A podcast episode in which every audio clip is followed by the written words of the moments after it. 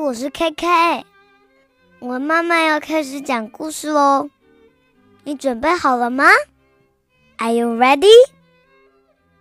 Hi, this is Julia. 今天我要带来的双语绘本故事是来自格林兄弟的童话《白雪公主和七个小矮人》（Snow White and the Seven Dwarfs）。A tale from the Brothers Grimm, translated by Randall Jarrell. Pictures by Nancy Ekholm Burkert. Once it was the middle of winter, and the snowflakes fell from the sky like feathers. 寒冷的冬天，雪花像羽毛一样从天空中飘落下来。At a window with a frame of ebony, a queen sat and sewed. 一位王后坐在乌檀木框子的窗户前，做着针线。and as she sewed and looked out at the window, she pricked her finger with the needle, and three drops of blood fell in the snow. 她一边缝，一边望着空中飞舞的雪花，一不留神，针扎破了手指头，血流出来，滴了三滴在雪地里。And in the white snow, the red looked so beautiful that she thought to herself, If only I had a child as white as snow, as red as blood, and as black as the wood in the window frame. 血红红的，衬着白雪格外美丽。王后于是想，要是我有个孩子，皮肤白得像雪，嘴唇红得像雪，头发黑得像乌檀木，那该多好 ！and after a while she had a little daughter as white as snow, as red as blood, and with hair as black as ebony. And because of that, she was called Snow White. 过了不久，王后生下一个女儿，果真皮肤雪白，嘴唇血红，头发像乌檀木一样黑油油的，因此就给她取了个名字叫白雪。And when the child was born, the queen died. 可是孩子生下后不久，王后就去世了。After a year, the king took himself another wife. 过了一年，国王娶了一位新王后。She was a beautiful woman, but she was proud and haughty and could not bear that anyone should be more beautiful than she. 她是个漂亮女人，只不过又骄傲又自负，容不得任何人比她更美丽。 she had a wonderful mirror, and when she stood in front of it and looked in it and said, Mirror, mirror on the wall, who is the fairest of us all? 她有一面魔镜，每当她走到镜子面前照一照，总要问：镜子，镜子，挂在墙上，所有女人哪个最漂亮？Then the mirror would answer, Queen. Thou art the fairest of us all。镜子便回答：“王后娘娘，全国就您最漂亮。” Then she was satisfied because she knew that the mirror spoke the truth。王后心满意足，因为她知道镜子讲的是真话。But Snow White kept growing and kept growing more beautiful and when she was seven years old, she was as beautiful as the bright day, and more beautiful than the queen herself. 可是白雪公主慢慢长大，而且越来越漂亮。七岁那年，已经美丽的如同晴朗的白昼，甚至超过了王后本人。Once, when she asked her mirror, "Mirror, mirror on the wall, who is the fairest of us all?" 一天。 王后又问镜子：“镜子，镜子，挂在墙上，所有女人哪个最漂亮？”It answered, "Queen, thou art the fairest in this hall, but Snow White's fairer than us all." 镜子回答：“王后娘娘，这里属您最漂亮，可公主是全国最漂亮的姑娘。” Then the queen was horrified and grew yellow and green with envy. 王后大吃一惊，妒忌的脸都青了。From that hour on, whenever she saw Snow White, the heart in her body would turn over. She hated the girl so. 从此，她一见白雪公主，心里就难受的要命，因此恨死了这个小姑娘。 And envy and pride, like weeds, kept growing higher and higher in her heart, so that day and night she had no peace. 嫉妒和骄傲像野草一样，在王后心中慢生疯长，使她白天黑夜再也不得安宁。Then she called a huntsman and said, Take the child out into the forest. I don't want to lay eyes on her again. You kill her and bring me her lung and liver as a token. 于是他叫来一个猎人，对他说：“把这孩子带到森林里去，我再也不想见到他。你得把他杀死，把他的肺和肝带回来当证据。” The hunter obeyed and took her out. And when he had drawn his hunting knife and was about to pierce Snow White's innocent heart, she began to weep and said, 猎人遵命，把白雪公主带进森林，拔出猎刀，准备刺穿她纯洁无邪的心脏。白雪公主一下子哭了起来，说：“Oh, dear huntsman, spare my life！亲爱的猎人啊，饶了我的命吧！I'll run off to the wild forest and never come home again。我情愿跑进森林深处去，永远不再回来。” And because she was so beautiful, the huntsman pitied her and said, Run away then, you poor child. 她生得那样美丽，猎人对她产生了同情，说：“可怜的孩子，你就快跑吧。” Soon the wild beasts will have eaten you, he thought, and yet it was as if a stone had been lifted from his heart not to have to kill her. 不过，一想到再不用自己动手杀死他，猎人心里又像落下了一块大石头。And as a young boar just then came running by, he killed it, cut out its lung and liver, and brought them to the queen as a token. 这会儿正好有只小野猪蹦蹦跳跳跑过来，猎人就一刀把它戳死，掏出它的肺和肝，带回去给王后当证据了。the cook had to cook them in salt, and the wicked woman ate them up and thought that she had eaten Snow White's lung and liver. 厨子奉命把小野猪的肺和肝放上盐烧好，随后给狠毒的妇人吃得干干净净。他还以为他吃的真的是白雪公主的肝和肺呢。Now the poor child was all, all alone in the great forest and so terrified that she stared at all the leaves on the trees and didn't know what to do. 可怜的小姑娘一个人孤零零地留在大森林里，心里害怕极了。她瞅着树上密密层层的树叶，不知怎么办才好。She began to run and ran over the sharp stones and through the thorns, and the wild beasts sprang past her, but they did her no harm.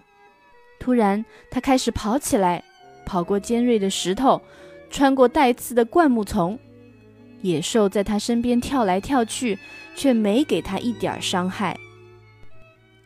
She ran on till her feet wouldn't go any farther, and when it was almost evening, she saw a little house and went inside to rest. 她跑啊跑啊，只要腿还动得了，就不停歇下来。他跑到天快黑的时候，突然发现一座小屋，就进去休息。Inside the house, everything was small, but cleaner and neater than words will say. 小屋内所有的东西都那么小小的，但是却说不出的精致，说不出的整洁。In the middle there stood a little table with a white tablecloth, and on it were seven little plates, each plate with its own spoon and besides that, seven little knives and forks and seven little mugs.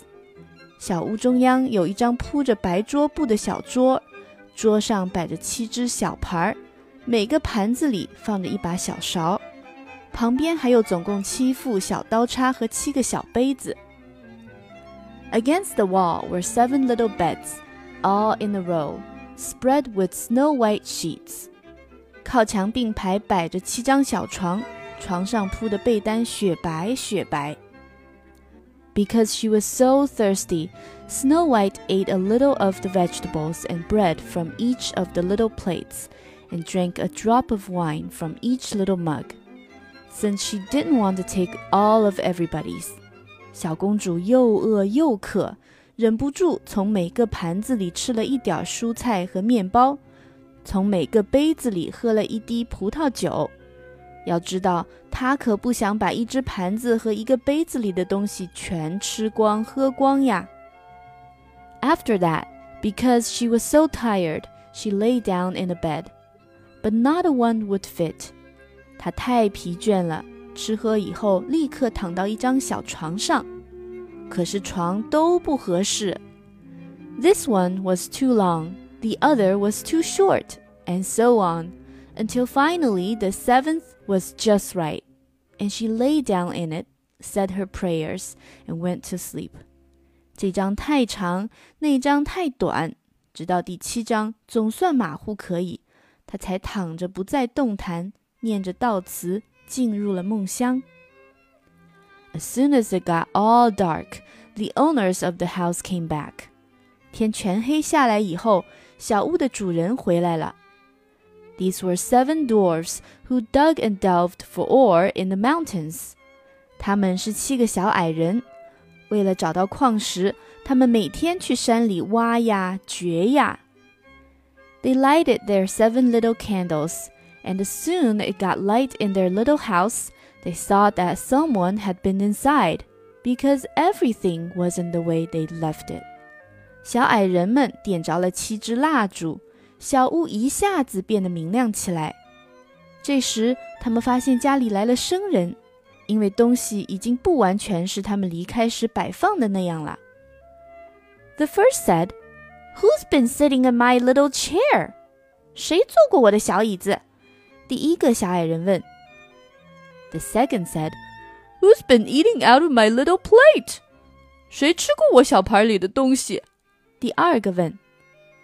The third said, "Who's been taking some of my bread?" 谁把我的面包咬掉了一点儿？第三个问。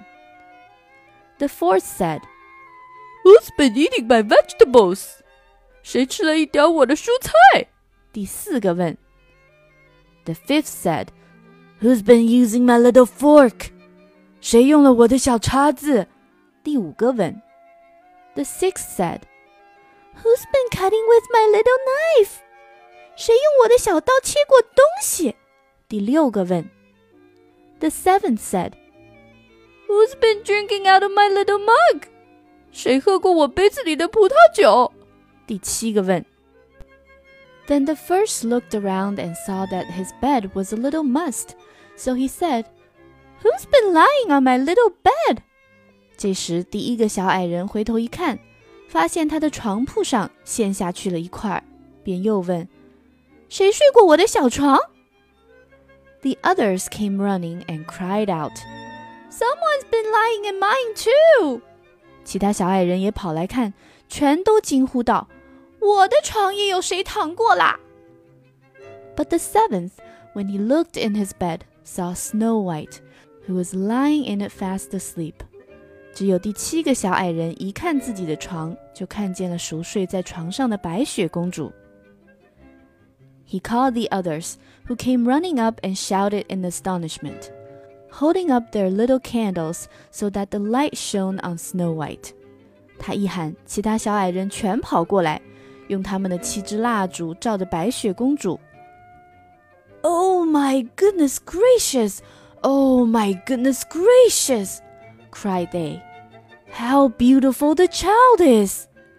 哇，我的天！哇，我的天！多么漂亮的女孩啊！and they were so happy that they didn't wake her, but let her go on sleeping in the little bed. 小矮人们高兴极了，他们不忍心唤醒白雪公主，便让她在床上继续睡觉。The seventh dwarf, though, slept with the others, an hour with each, till the night was over. 于是，第七个小矮人和他的伙伴们合睡，在每张小床上睡一个小时，就这样过了一夜。When it was morning, Snow White awoke, and when she saw the seven dwarfs, she was frightened.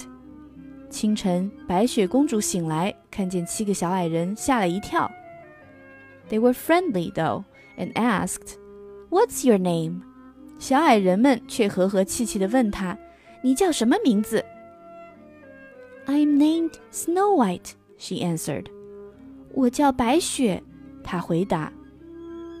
How did you get to our house? went on the dwarfs. 你怎么到了我们的屋子里？小矮人们继续问。Then she told them that her stepmother had tried to have her killed, but that the huntsman had spared her life, and that she'd run the whole day and at last had found their house. 于是，小姑娘就讲了她的继母想害死她，猎人却饶了她的命。她一整天跑啊跑啊，最后发现了他们的小房子。The dwarf said, "If you'll look after our house for us, cook, make the beds, wash, sew, and knit, and if you'll keep everything clean and neat, Then you can stay with us, and you shall lack for nothing." 小矮人们说。你要是愿意替我们管家，替我们煮饭、铺床、洗衣服、缝衣服和织毛衣，把房间弄得干干净净、整整齐齐，你就可以留在我们这里，我们一点儿都不会亏待你的。Yes, said Snow White, with all my heart, and stayed with them. 好，白雪公主回答，我打心眼里愿意。于是她继续住在小矮人家里。she kept their house in order. In the morning, the dwarfs went to the mountains and looked for gold and ores. In the evening, they came back, and then their food had to be ready for them. 他替小矮人们料理家务。每天早晨，小矮人们进山去找矿石和金子。晚上回到家时，饭菜已经摆好。In the daytime, the little girl was alone, so the good dwarfs warned her and said, Watch out for your stepmother. Soon she'll know you're here. Be sure not to let anybody inside. 白天，小姑娘都一个人待在家里。好心的小矮人们因此提醒她说：“当心你的继母啊，她很快会知道你在这儿，可不能放任何人进来哦。” But the queen, since she thought she had eaten Snow White's lung and liver, was sure that she was the fairest of all. 王后呢？自从他自以为吃了白雪公主的肺和肝以后，就坚信自己又成了全国第一的大美人儿。But one day she stood before her mirror and said, "Mirror, mirror on the wall, who is the fairest of us all?" 可是有一天， 她走到魔镜前说：“镜子，镜子，挂在墙上，所有女人哪个最漂亮？” Then the mirror answered, 镜子回答, Queen, thou art the fairest that I see. But over the hills, where the seven dwarfs dwell, Snow White is still alive and well. There is none so fair as she. 王后娘娘，这里属您最漂亮。可是白雪公主越过了山岗，住在七个小矮人家里。是比您漂亮一千倍的姑娘。This horrified her because she knew that the mirror never told a lie. And she saw that the hunter had betrayed her and that Snow White was still alive. 王后大吃一惊， 她知道镜子不讲假话，就明白自己被猎人骗了，白雪公主还活着呢。And she thought and thought about how to kill her for as long as she wasn't the fairest in all the land, her envy gave her no rest. 于是她想来想去，要怎样去害死白雪公主才好呢？只要自己还不是全国最漂亮的女人，她心里就不得安宁。And when at last she thought of something, she painted her face and dressed herself like an old peddler woman, and nobody could have recognized her. 终于，王后想出一个主意，她往脸上涂抹了一些颜色，换上一身破衣服，把自己装扮成一个做小买卖的老太婆，叫人完全认不出她来。In this disguise, she went over the seven mountains to the seven dwarfs' house, knocked at the door, and called, Lovely things for sale! Lovely things for sale! 随后，他越过七座山丘，来到七个小矮人的屋子前，敲了敲门，喊道：“卖好东西喽！卖好东西喽！” Snow White looked out of the window and called, "Good day, dear lady. What have you to sell?" 白雪公主从窗外往外瞧，问：“ 您好，亲爱的老婆婆，您卖什么东西？” Good things, lovely things, she answered. Bodice laces of all colors. And she pulled out one that was woven of many colored silk. 好东西，漂亮极了。老太婆回答：“扎头发的丝带，各种颜色全有。” 说着就掏出来一卷用彩色丝带编织的袋子。Child, said the old woman how it does become you. Come, I'll lace you up properly. 孩子，老太婆说：“瞧你怎么扎的，过来，让我好好替你扎一扎。” Snow White hadn't the least suspicion and let the old woman lace her up with the new laces. 白雪公主毫无戒心，站到了老太婆面前，让她替自己扎上新发带。but she laced so tight and laced so fast that it took Snow White's breath away, and she fell down as if she were dead. 谁知老太婆飞快地用丝带勒住白雪公主的脖子，紧得叫她透不过气来，倒在地上像死去了一样。Now you are the most beautiful again, said the queen to herself and hurried away. 现在你又是最漂亮的女人了。化妆成老太婆的王后一边对自己说，一边急急忙忙的溜走了。谢谢大家收听。如果你想要听到更多的双语绘本故事，请关注我们的微信公众号 “KK 的一家”，就可以找到我们了。I'll see you next time. Bye.